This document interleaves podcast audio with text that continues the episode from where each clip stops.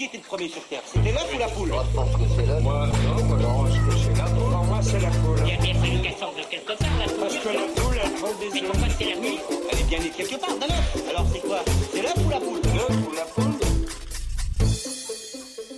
Bonsoir à toutes et à tous, vous êtes bien sur choc.ca, la radio web de Lucam. Il est 20h passé de quelques secondes et vous êtes à l'écoute de L'œuf ou la poule, l'émission de vulgarisation scientifique.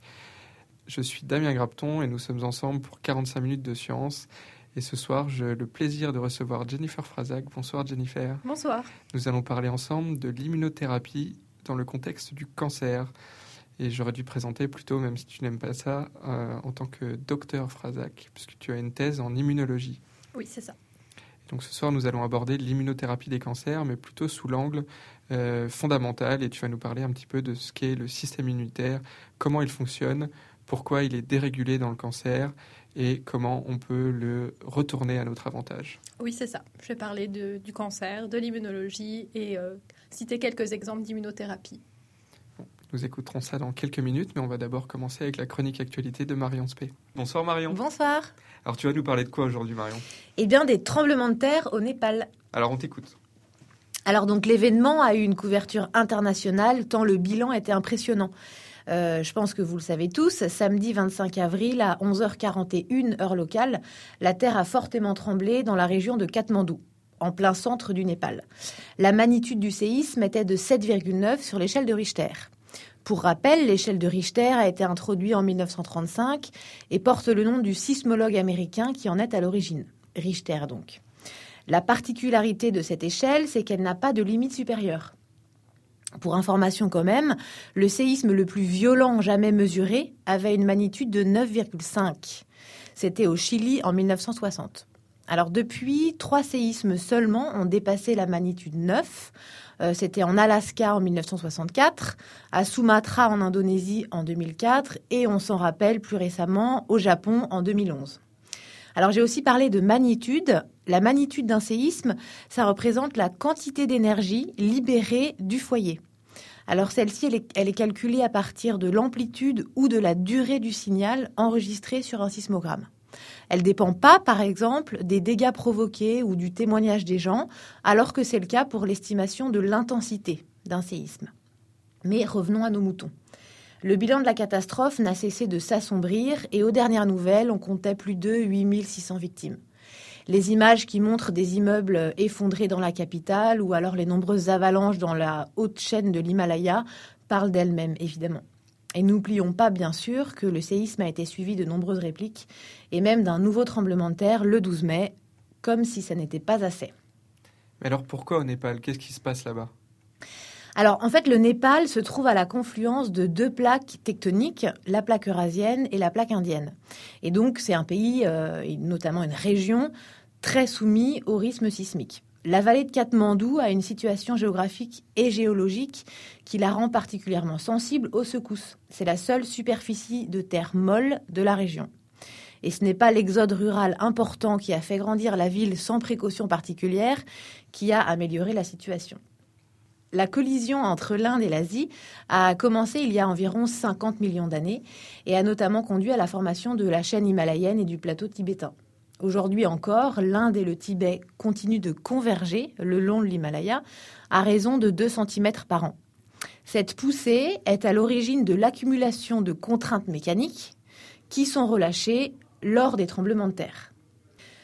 Il semble d'ailleurs qu'il y ait une certaine périodicité dans la survenue des séismes dans la région. Et selon les scientifiques qui ont étudié la zone, euh, les séismes se sont répétés environ tous les 6, 7, 800 ans au cours des derniers 5000 ans.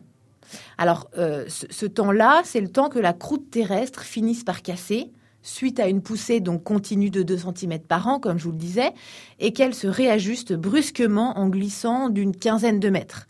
Donc 15 mètres, c'est à peu près 700 ans euh, d'une poussée de 2 euh, cm.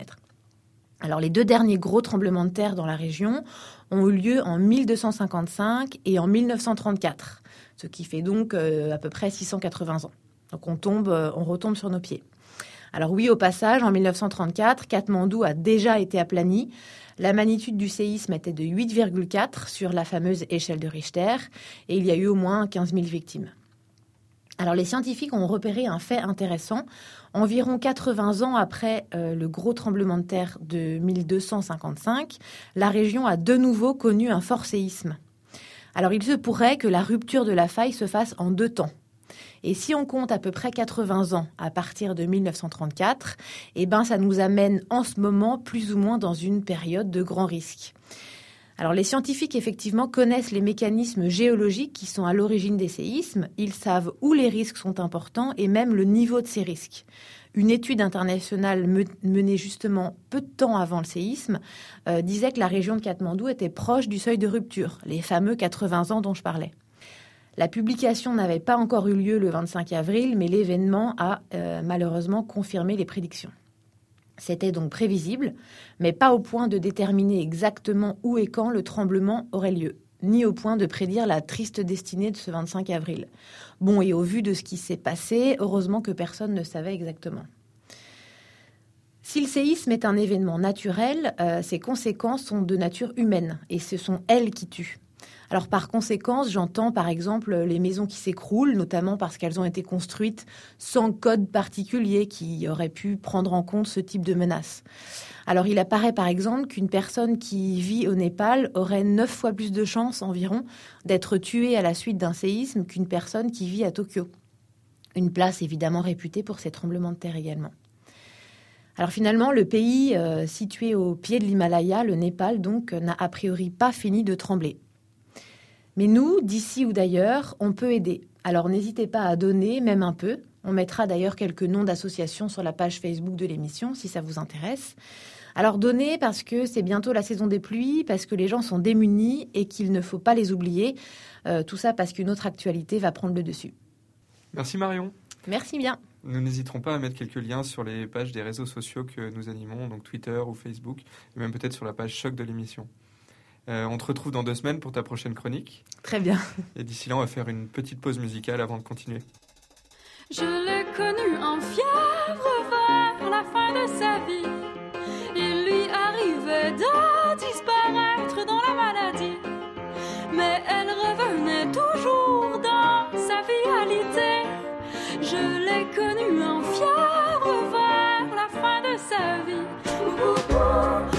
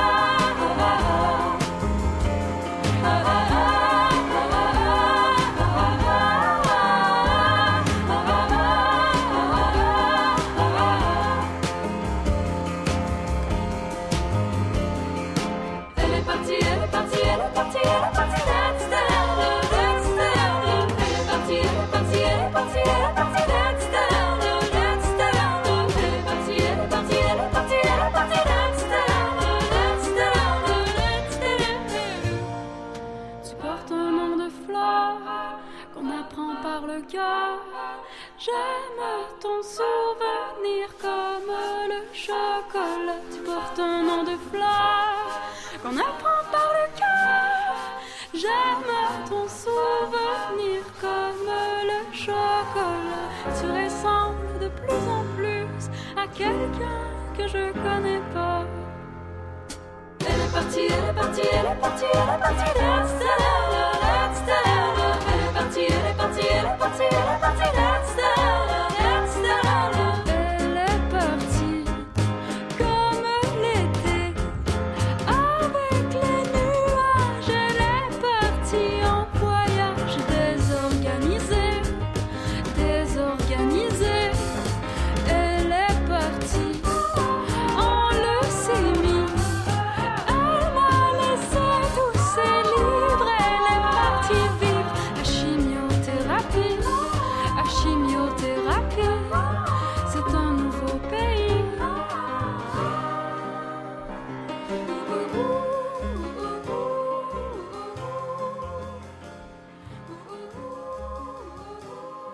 Vous êtes toujours sur choc.ca à l'écoute de l'œuf ou la poule avec Damien Grapton.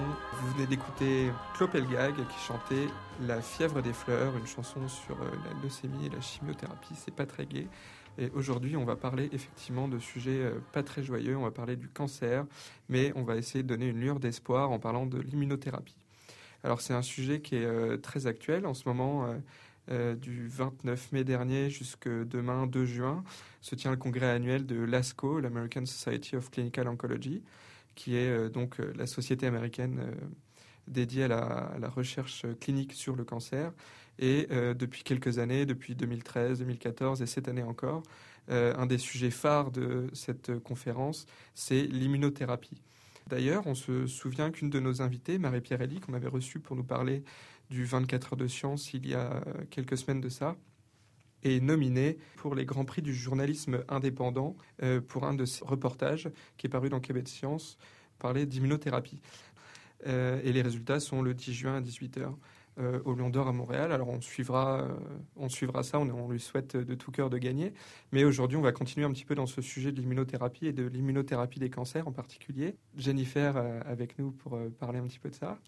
Peut-être qu'avant de parler d'immunothérapie dans les cancers, Jennifer, tu pourrais nous définir un petit peu ce que c'est que le cancer, ce mot qu'on entend partout et qui peut-être reste un peu vague euh, parfois pour certaines personnes. Oui, alors le cancer en biologie, c'est une prolifération euh, anormale euh, de cellules au sein d'un orga- au sein d'un tissu sain ou d'un organe sain.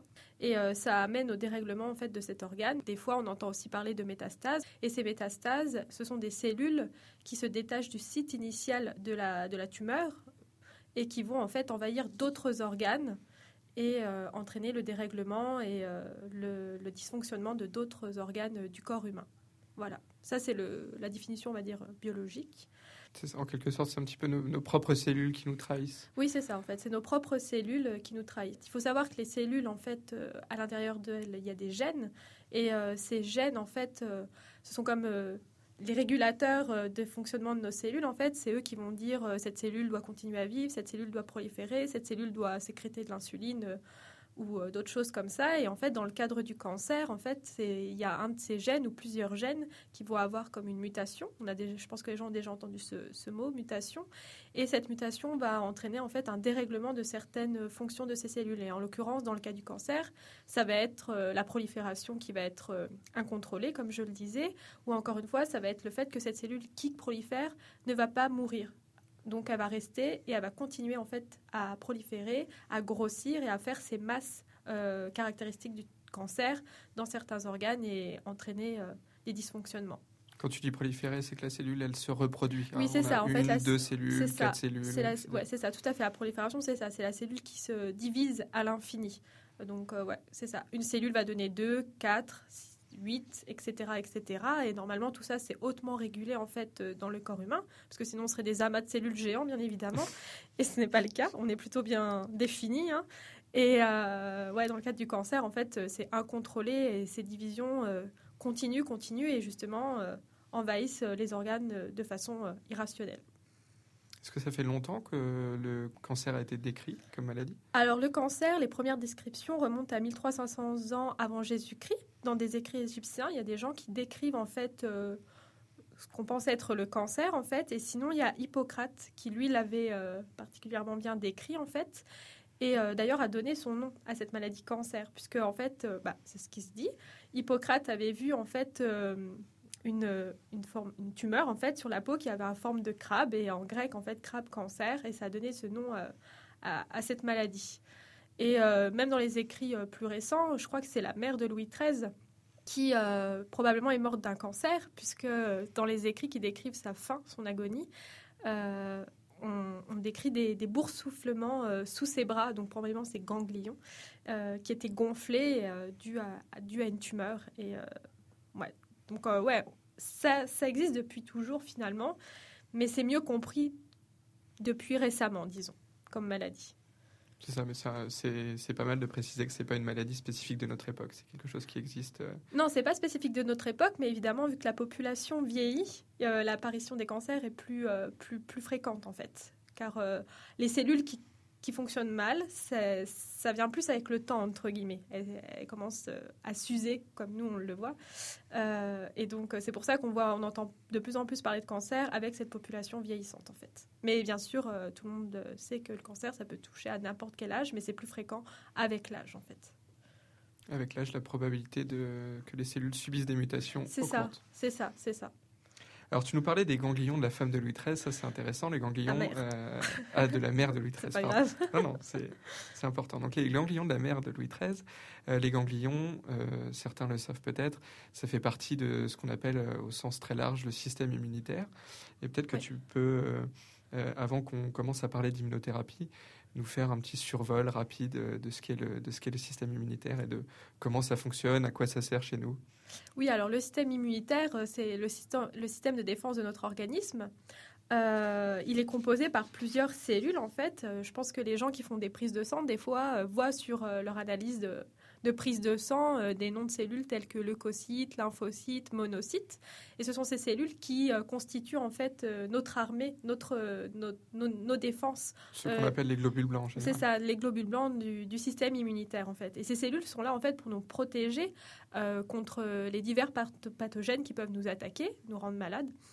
Et ils sont là en fait pour combattre en fait les virus, les bactéries qui sont mauvaises car elles ne le sont pas toutes, euh, les parasites ou autre chose comme ça pour euh, nous amener à la guérison.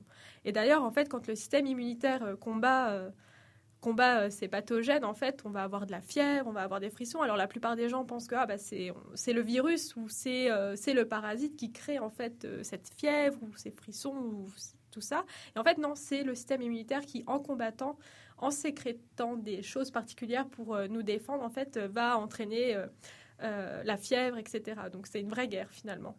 Donc cette fièvre, finalement, elle est- elle est- on le vit mal, mais elle est positive. Elle est positive, ça montre que notre corps se défend en fait. Comment il reconnaît euh, tout ça, le, le système immunitaire? Il arrive à, à faire la différence entre euh, les, ce que tu as appelé les pathogènes, donc les virus, les bactéries, et notre organisme? Il n'attaque pas à tout va. Non, il est capable de reconnaître le danger, en fait, le système immunitaire. Donc, il est capable de reconnaître une cellule qui est infectée et euh, de se dire là, il faut que je fasse quelque chose. En fait, il faut que je l'élimine, en fait. Et c'est pour ça qu'il n'attaque pas nos propres cellules, sauf dans le cas de certaines maladies bien spécifiques qu'on appelle maladies auto-immunes. Mais là, c'est un problème, un dérèglement de notre système immunitaire, justement. Mais le, le cancer, c'est nos propres cellules. On l'a dit, c'est nos propres cellules qui Oui. nous trahissent. Effectivement, mais ce sont des cellules anormales. Donc, le, enfin, le, notre système immunitaire est capable de voir ces cellules anormales et de, euh, de les éliminer. Parce qu'on a déjà, en fait, euh, des études d'immunologistes ont montré, en fait, qu'il y avait clairement une, système euh, une réponse immunitaire adaptée contre euh, des cellules cancéreuses tumorales. Et c'est juste qu'on ne sait pas ce qui se passe dans le cas du cancer. Quand euh, la maladie progresse, eh ben, ça ne fonctionne plus, ce système immunitaire. C'est-à-dire que chez un individu euh, sain, on va dire, un individu euh, qui n'a pas encore développé de cancer, il y a en permanence des cellules qui vont euh, subir des mutations, qui ça. vont euh, en Mais- quelque sorte ouais. perdre un peu le contrôle de leur, de leur, de leur Mais on gène. est capable de les éliminer en fait. Le, système immunitaire va maintenir.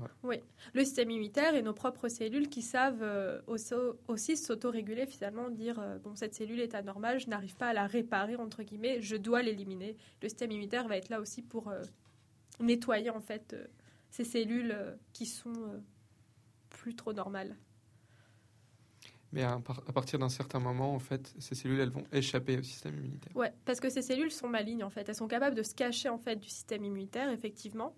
Et euh, elles ont plusieurs stratégies pour ça. Soit elles se cachent littéralement du système immunitaire en, parce qu'il y a des molécules qui peuvent être reconnues par le système immunitaire qui peuvent aider à éliminer ces cellules. Elles vont plus les exprimer, on dit exprimer, elles vont plus les présenter. Donc le système immunitaire va plus être capable de les voir. Ou au contraire, il peut même utiliser le système immu- immunitaire à son avantage. C'est-à-dire que des cellules qui sont censées attaquer, il va faire pour que ces cellules soient là comme pour le protéger en fait, euh, le cancer, enfin les cellules cancéreuses.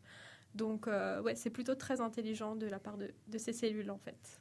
Donc l'idée de l'immunothérapie, c'est un petit peu de réactiver ce système immunitaire Oui. euh, pour le- l'entraîner à combattre ou lui redonner l'ordre de combattre le- les cellules cancéreuses. c'est ça. Bah, oui, l'immunothérapie au sens large, en fait, c'est vraiment jouer, moduler notre système immunitaire pour combattre les maladies. Effectivement, dans le cadre du cancer, ça serait de l'activer euh, pour qu'il combatte ces euh, cellules cancéreuses, justement. Oui, parce qu'on ne va pas en parler aujourd'hui, mais euh, l'immunothérapie, ça peut être utilisé dans d'autres cadres euh, que Oui. le cancer. Oui, ça peut être utilisé dans d'autres cas que dans le cancer et c'est pas forcément pour activer le système immunitaire dans le cadre de maladies auto-immunes ou comme les allergies finalement. Ce qu'on veut, c'est que justement ce système immunitaire arrête de s'activer pour les mauvaises raisons.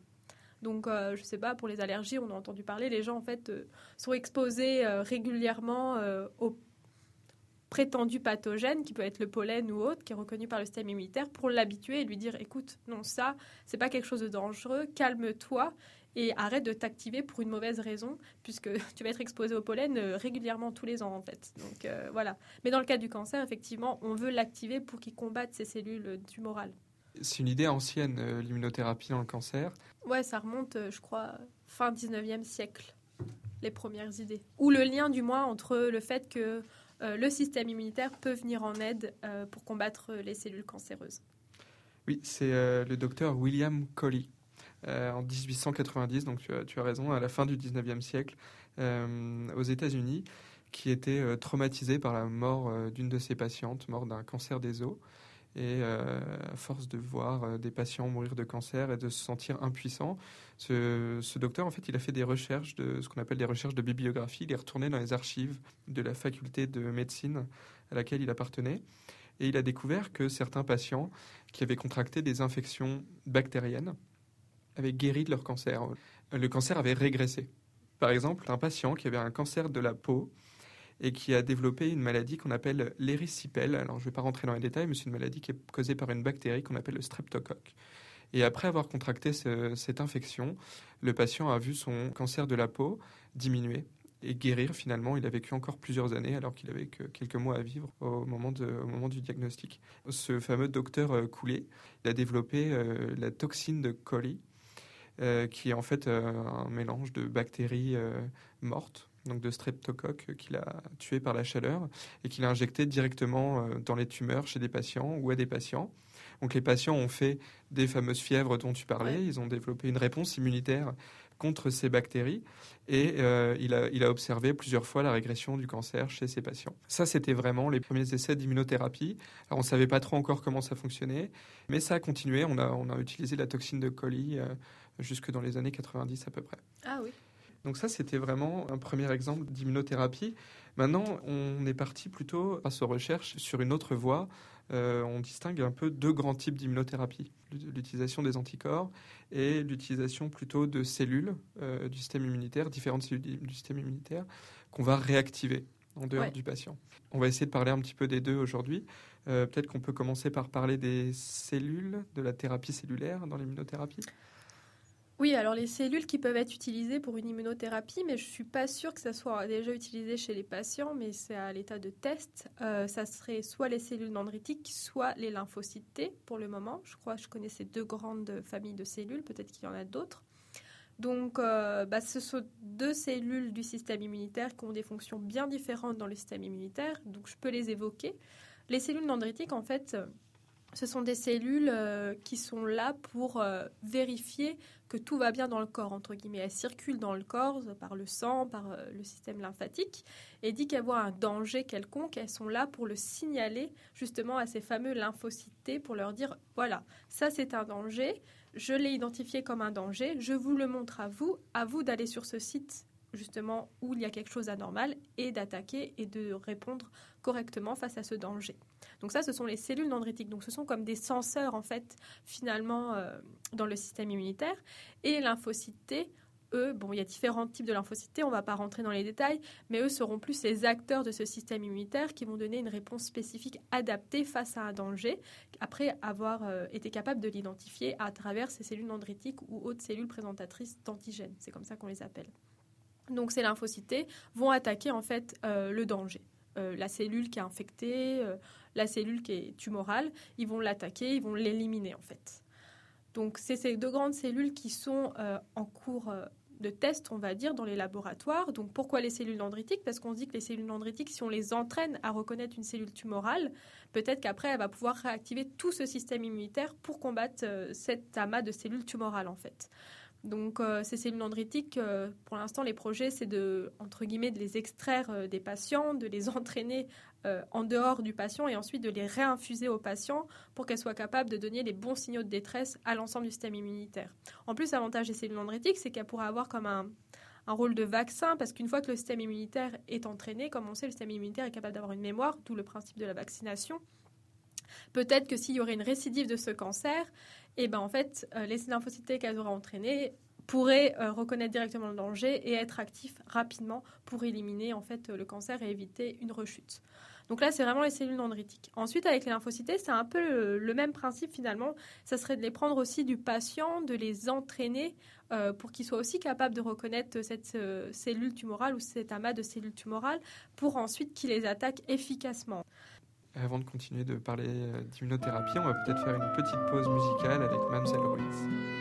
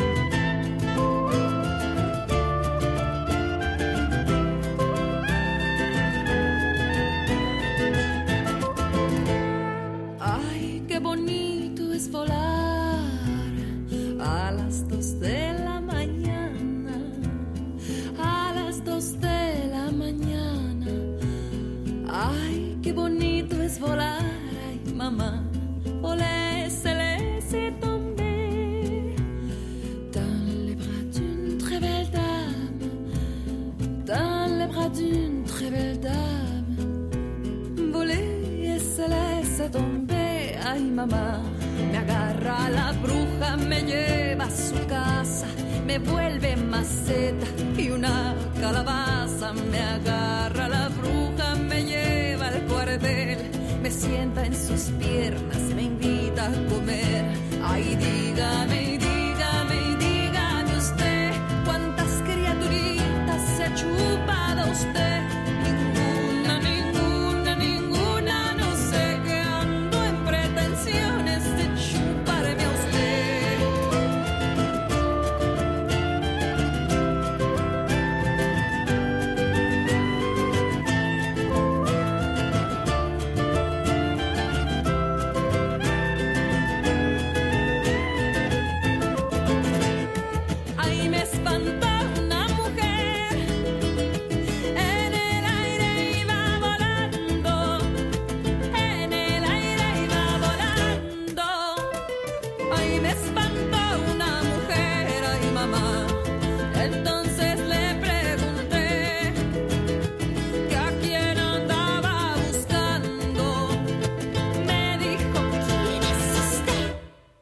Vous venez d'écouter Mamselle Ruiz et vous êtes toujours sur choc.ca, la radio web de l'UCAM, avec Damien Grapton pour l'œuf ou la poule.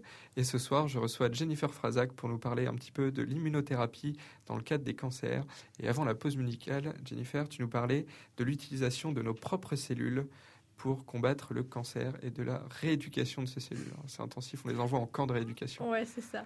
Non, c'est juste que le, système immunitaire, comme, euh, tout, comme les gens le savent, en gros, c'est notre système de défense de l'organisme. Il est capable de reconnaître les dangers extérieurs, tels que les parasites ou les virus, mais aussi les, les dangers internes, comme euh, c'est le cas lorsqu'on a une cellule tumorale. Il est capable de reconnaître une cellule anormale. Et dans le cadre du cancer, en fait, on se rend compte que cette euh, réponse immunitaire, elle est quasiment inexistante, ce qui permet au cancer de progresser et euh, de donner cette maladie grave qu'on connaît. Donc euh, le but, ça serait de, oui, comme tu dis, de rééduquer en fait ce système immunitaire pour lui dire, écoute, tu as été capable un temps de voir ce danger, pourquoi maintenant tu n'es plus capable? Donc on va te réapprendre à l'identifier et à être opérationnel.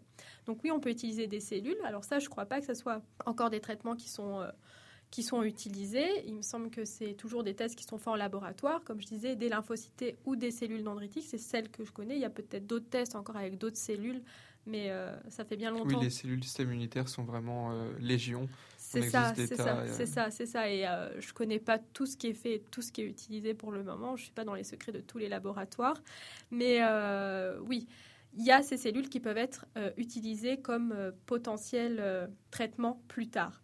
Mais pour le moment, ce qui est plus connu, ce sont les anticorps, comme tu disais avant, qui sont déjà utilisés dans certains traitements de cancer et qui se montrent plutôt efficaces.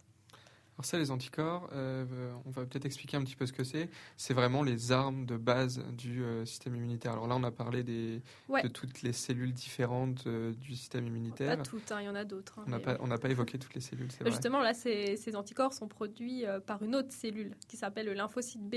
Avant, je parlais du lymphocyte T, hein, donc le lymphocyte T qui, lui, on va dire, tue directement ses cibles, même si ce n'est pas tous comme ça.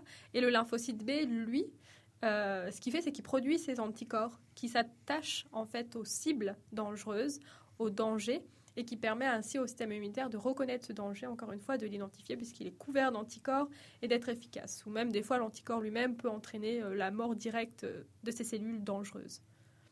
On représente souvent les anticorps euh, sous la forme d'un Y. Ouais, c'est vrai. Donc le sommet de ce Y où il y a des- les deux branches, c'est la partie qui va reconnaître les. C'est ça, euh, c'est la partie qu'on dit spécifique à la cellule euh, infectée ou dangereuse dans le cas du, du cancer en fait.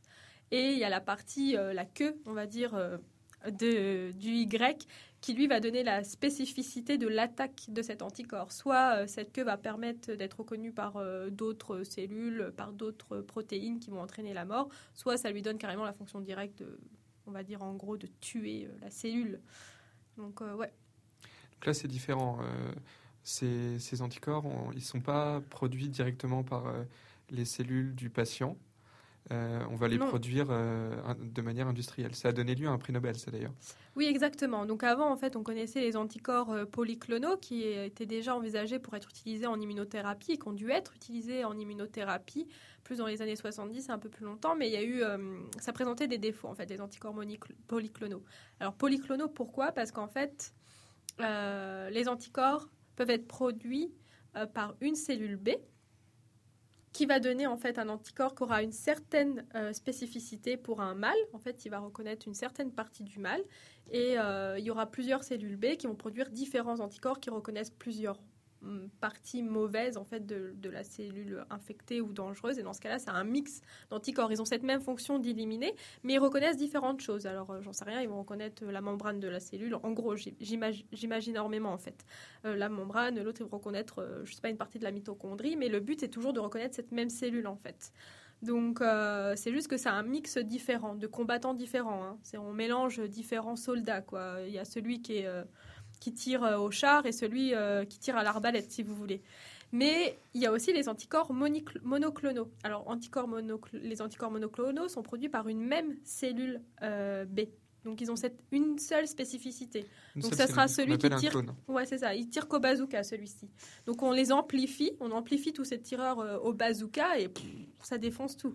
Donc, en fait, c'est ça. L'anticorps monoclonal, monoclonal, il a une spécificité et une action bien propre, qui est toujours la même. Donc, c'est mieux parce que c'est plus spécifique et ça cible bien notre cible et ça évite beaucoup d'effets secondaires comparé aux polyclonaux. Donc, ça, ça a donné lieu à un prix Nobel en 84 par euh, trois personnes euh, dont je vais mal prononcer les noms. Je m'excuse pour eux, mais c'est pas grave, je pense pas qu'ils écoutent l'émission. Il y a, Euh, il faut le Niels- dire, il y a un Danois, un Ouais, c'est Allemand, ça. c'est pas des noms. Niels Jerne, peut-être, Georges Kohler et César Milstein, qui ont développé Qui en fait, oui, qui ont développé la technique des anticorps euh, monoclonaux dans les années euh, mi-70 et qui ont eu le prix Nobel en 84. Et ces anticorps monoclonaux, ça a changé l'immunothérapie et c'est ce qui est utilisé euh, actuellement en traitement pour certains types de cancers. Oui, alors peut-être qu'on peut donner un petit exemple, euh, mais ça, pointe en tout cas quelque chose euh, de très intéressant là qu'on n'avait pas encore évoqué, et c'est que euh, la chimiothérapie que, qui est le traitement le plus courant et le plus commun que beaucoup de gens connaissent dans le cadre du cancer. C'est quelque chose de très large. Tu évoquais le bazooka qui tire à tout va tout à l'heure. La chimiothérapie, c'est ça, ça tire un peu à tout va. Et Ouais, ça va bah, la chimiothérapie, il faut dire ce que c'est, c'est un poison. Voilà, c'est un poison qu'on a- un poison qu'on qui est là pour, euh, qui est pas spécifique finalement euh, des cellules tumorales, qui est spécifique des cellules qui se prolifèrent vite. Voilà, c'est ça qui est important. Il y a des cellules qui prolifèrent vite, mais qui sont des cellules importantes. Donc la chimiothérapie, c'est absolument pas spécifique, ça tire à tout va, il y a des effets secondaires terribles. Oui. En revanche, l'immunothérapie a ce site particulier, on appelle, on appelle ça une thérapie ciblée, et les anticorps sont un parfait exemple de la thérapie ciblée, c'est-à-dire qu'ils vont reconnaître une cible particulière, Ouais, se fixer à cette cible, Oui. et soit apporter le système immunitaire, soit apporter d'autres choses. Alors, euh, À sa diverses euh, fonctions, en fait, les anticorps, ils peuvent euh, bloquer une, une réponse qui est favorable au développement de la, de la tumeur. Ils peuvent aider à apporter euh, un agent chimiothérapeutique. Ils peuvent aider à stimuler la réponse immunitaire, comme tu dis. Donc, il y a diverses fonctions. Donc, l'un des exemples les plus connus, c'est le trastuzumab. Donc, en fait, cet euh, anticorps monoclonal reconnaît en fait ce qu'on appelle la protéine R2. Donc, c'est utilisé dans le cadre du cancer du sein. Euh, maintenant, je crois que ça s'étend également au cancer de l'estomac. Et donc, en fait, les cellules qui expriment R2, cette protéine, ça leur donne la capacité de proliférer davantage et donc ça leur donne une supériorité. Ça leur donne un, avantage terrible, c'est qu'elles vont proliférer et puis euh, elles vont envahir encore plus l'organe et c'est terrible. Donc, euh, cet anticorps monoclonal trastuzumab, en premier lieu, a été utilisé pour bloquer cette protéine R2. Donc, c'est-à-dire qu'il s'attachait à cette protéine, il l'activait pas du tout, il faisait rien, et juste il la bloquait. Ce qui fait qu'en fait, il n'y avait plus rien qui pouvait s'attacher à elle et, lui donner euh, le signal de prolifération. Donc, euh, ça a entraîné évidemment des réductions euh, de la tumeur assez importantes. Donc, c'est utilisé dans le cadre du cancer du sein, comme je disais. Et aussi, ce qui a été développé avec cet anticorps qui reconnaît cette protéine R2, c'est aussi de coupler l'anticorps à un agent chimiothérapeutique. Donc, ainsi, quand euh, l'anticorps arrive sur cette protéine R2, il va s'y lier et en plus de bloquer euh, le signal de prolifération qu'elle peut envoyer, il va délivrer spécifiquement l'agent chimiothérapeutique sur le lieu de la tumeur. C'est super finalement. Parce que ça va attaquer directement la tumeur, ça va cibler là où est la tumeur. Je pense que ça, ça entraîne c'est une probablement vraie des- frappe chirurgicale. Ouais, c'est c'est ça. Et donc, euh, oui, c'est assez spectaculaire et ça montre en fait euh, deux, euh, deux possibilités d'action d'un anticorps monoclonal utilisé dans un traitement contre le cancer. Donc, c'est assez intéressant. J'ai vu aussi qu'ils développaient aussi des anticorps monoclonaux qui sont couplés en fait euh, à, de la radioactivité en gros. Et pareil, ça permet en fait, euh, si vous voulez, d'irradier euh, la cellule cible après que l'anticorps monoclonal se soit attaché à la cellule tumorale de façon spécifique il a sa, sa radiation, je sais pas trop comment dire, sa radioactivité qui va être dé- délivrée et qui va irradier en fait plus spécifiquement les cellules tumorales. Donc c'est aussi inté- intéressant. Ça permet de limiter les effets euh, négatifs, les effets secondaires de la radiothérapie ou de la chimiothérapie. Oui, mais après, il faut voir que je, je regardais un peu les anticorps comme ça, utilisés dans les protocoles d'immunothérapie contre le cancer, sont souvent toutefois couplés à des protocoles de chimiothérapie ou de radiothérapie. C'est rarement utilisé seul. Oui, l'immunothérapie laisse de, de beaux espoirs pour l'instant, mais on n'en est pas encore à une utilisation euh, à grande échelle ou uniquement de l'immunothérapie. Oui, c'est ça. Bah, ça. C'est en développement. C'est des recherches qui sont en cours, c'est des laboratoires qui travaillent dessus pour améliorer. C'est- tout ça. Et puis, vous savez, il y a un temps, en fait, entre une idée et l'application. Il y a toujours un temps énorme. Il y a 10-15 ans qui passent. Mais d'ailleurs, on peut peut-être pour terminer un petit peu là-dessus, toi qui connais un petit peu le système immunitaire, tu peux nous, tu pourras nous dire que effectivement ces cellules euh, dont tu nous parlais avant de nous parler des anticorps monoclonaux, euh, ces cellules qu'on peut prendre du patient euh, atteint d'un cancer, éduquer en laboratoire et réinjecter au patient. Pour l'instant, il y a un énorme point d'interrogation. On ne sait pas du tout l'effet à long terme dans l'organisme. Non, on ne sait pas. Euh, les effets à long terme et euh, le risque. Le risque le plus important, c'est de développer des maladies auto-immunes, en fait. Puisqu'on est dit que finalement, notre système immunitaire a à combattre, oui, un danger, soit, mais un danger qui est notre nous. Donc après, il ne faudrait pas qu'il, euh, de façon euh, incontrôlée, s'attaque euh, à notre nous à un moment donné de notre vie et déclenche une maladie auto-immune. Donc c'est pour ça qu'en fait, ça prend du temps, tout ça. C'est que le système immunitaire, c'est quelque chose qui se régule très finement. Je veux dire, quand on est malade, on voit qu'on a une explosion du système immunitaire qui se met en route, qui se met en attaque, on a de la fièvre, etc. Mais ça s'arrête. notre système immunitaire, il n'est pas là constamment activé. Il est capable aussi de se réguler, de dire on arrête cette bataille, là c'est fini, le mal a été éradiqué si on veut. Donc maintenant on se calme. Donc il y a d'autres cellules du système immunitaire qui sont là pour euh, tempérer tout ça. Donc c'est une balance qui est régulée très finement et il faut faire attention à jouer avec elle évidemment. Parce que en éradiquant une, autre- une maladie, on peut en créer une autre aussi. Bah, ça sera le mot de la fin. Il faut faire attention avec l'immunothérapie, mais en tout cas, ça, laisse de, ça, ça nous laisse de beaux espoirs. Non, je pense que c'est un bel espoir. Bah, merci Jennifer. Bah, merci à vous. À bientôt peut-être. Tu viendras peut-être nous reparler de ces maladies auto-immunes euh, que tu as évoquées plusieurs fois et des allergies. Ah ouais, ça j'aime ça aussi. Et avant de conclure, on va quand même essayer de joindre Karine par téléphone pour nous donner son traditionnel agenda. Karine, est-ce que tu peux nous entendre? Oui, Damien, est-ce que tu m'entends? Je t'entends très bien. Alors Karine, quel est l'agenda euh, que tu nous as trouvé euh, à distance pour les prochaines semaines? Alors, donc l'agenda scientifique à distance pour les deux prochaines semaines? Euh, donc c'est donc du 1er juin au 15 juin 2015. Alors il s'en passe là. Euh, en premier, on commence par la semaine du fleuve Saint-Laurent, du 4 au 14 juin. C'est organisé par la Fondation David Suzuki. C'est déjà la troisième, euh, troisième édition de cette semaine du Saint-Laurent. Et dans le cadre de cette semaine, le jeudi 11 juin à 18h, à la Maison du Développement Durable, il y aura la projection d'un documentaire L'or du golf. C'est un documentaire réalisé par Yann Jacquier qui, comme le dit la description, nous transporte aux quatre coins du golfe Saint-Laurent alors que s'amorce une nouvelle vague d'exploration pétrolière au Québec. Donc on devrait en apprendre un peu plus sur euh, l'or du golfe. Et surtout, Damien, tu dois savoir que le rendez-vous scientifique à ne pas manquer pour les deux prochaines semaines, c'est Le festival Eureka. Oui. Et vous pourrez peut-être me croiser avec mon magnifique t-shirt orange sur le site du festival. Donc, pour te croiser, il faudra y aller le vendredi, euh, peut-être pas le vendredi, mais pour toi, mais en tout cas, c'est possible d'y aller le vendredi, samedi et dimanche, 12, 13 et 14 juin. Et ce sera sur les quais du Vieux-Port de Montréal, comme chaque année, c'est la neuvième édition cette année. L'an dernier, sur les quais du Vieux-Port de Montréal, 88 000 visiteurs participaient au festival Eureka. Donc c'est une fête de la science tout simplement exceptionnelle pour tous les âges, avec de nombreuses animations, ateliers et conférences organisé sous forme de plusieurs kiosques en fait où vous pouvez déambuler librement pour poser vos questions, découvrir les recherches qui animent des passionnés de science, etc. Il y en a vraiment pour tous les goûts. Euh, J'ai même pas pu dénombrer les activités proposées tant il y en a. Donc pour vous en citer quelques-unes, vous aurez l'occasion de voir l'exposition des 20 finalistes du concours de photos annuel de l'ACFAS qui s'appelle La preuve par l'image. Donc c'est des photos euh, scientifiques par des scientifiques euh, illustrant leurs euh, leurs recherches. Donc euh, c'est très intéressant et, et très joli comme concours de photos. Vous aurez aussi le parc marin du Saguenay qui va nous parler des baleines donc dans leur kiosque. Les baleines qui sont chez eux chaque été, qui côtoient des étoiles de mer, des anémones et des milliers d'autres espèces. Et pour en citer d'autres, on a l'organisme Parlons Science de l'UCAM qui nous propose de chasser les mythes scientifiques. Donc, il propose une, une question, par exemple, qu'on a déjà entendue. L'eau s'écoule-t-elle dans le même sens dans l'hémisphère nord et dans l'hémisphère sud? Donc, c'est vraiment pour faire la différence entre les faits et les mythes. Et il y en a plein d'autres. Vous avez la programmation, évidemment, sur le site du Festival Eureka. Merci Karine. Et oui, c'est vrai que cette année, les organisateurs attendent au moins 100 000 personnes sur le site, alors venez nombreux. On te Ah souhaite ouais. une bonne fin de vacances à toi, Karine. Remets-toi bien.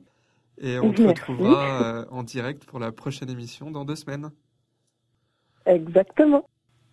Et on va se quitter euh, encore une fois en musique avec une petite touche euh, de peur, puisqu'on a parlé aujourd'hui du cancer, avec une chanson qui s'appelle The Fear is Blue de Ifan Ifan.